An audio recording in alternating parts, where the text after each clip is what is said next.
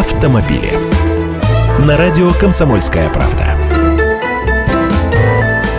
Здравствуйте. Волна фальшивых полисов ОСАГО захлестнула страну. Теперь об этом открыто говорят сами автостраховщики. И причина очевидна. После поэтапного роста тарифов обязательного автострахования, произошедшего в течение последних полутора лет, средняя цена полиса ОСАГО в стране выросла почти вдвое до пяти с половиной тысяч рублей.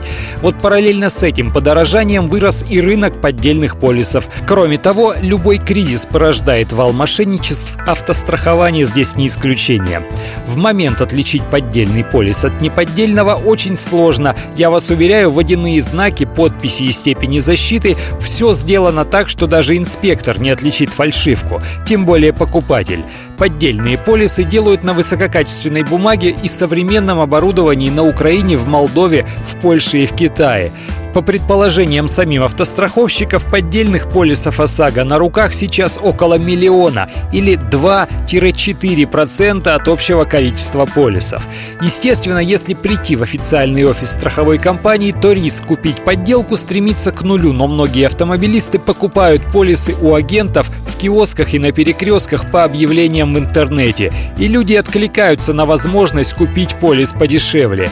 Подлинность такого полиса ОСАГО можно проверить лишь на сайте Российского союза автостраховщиков. Я, Андрей Гречаник, автоэксперт «Комсомольской правды», отвечаю на ваши вопросы в программе «Главное вовремя» каждое утро в 8.15 по московскому времени. Автомобили.